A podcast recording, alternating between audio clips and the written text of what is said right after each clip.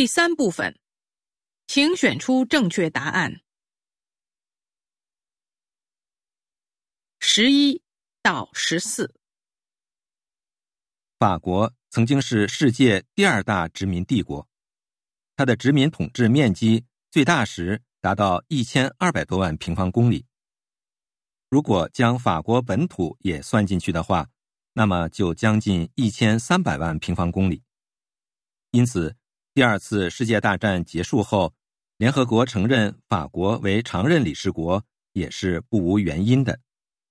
上世纪殖民地独立运动后，法国失去了大量的殖民地。现在，南大西洋部分地区、加勒比海、印度洋、南太平洋的一百多个岛屿及南美洲的圭亚那。依旧是法国的殖民地，其总面积为十二万平方公里，是一九三九年法国殖民地总面积的百分之一。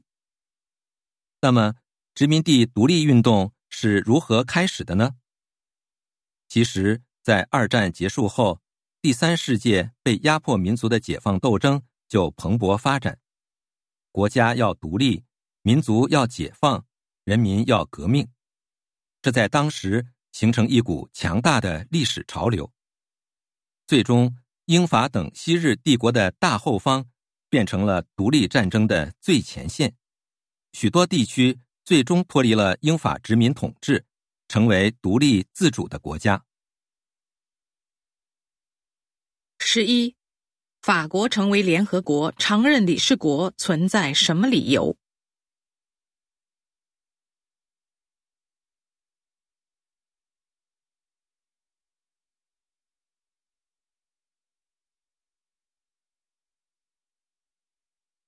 十二，现在法国殖民地的面积有多大？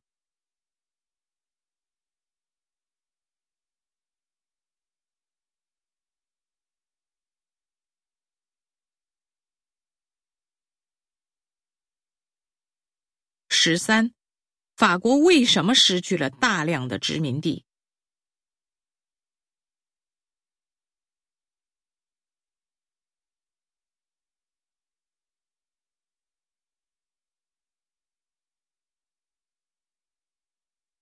十四，关于这段话，下列哪项正确？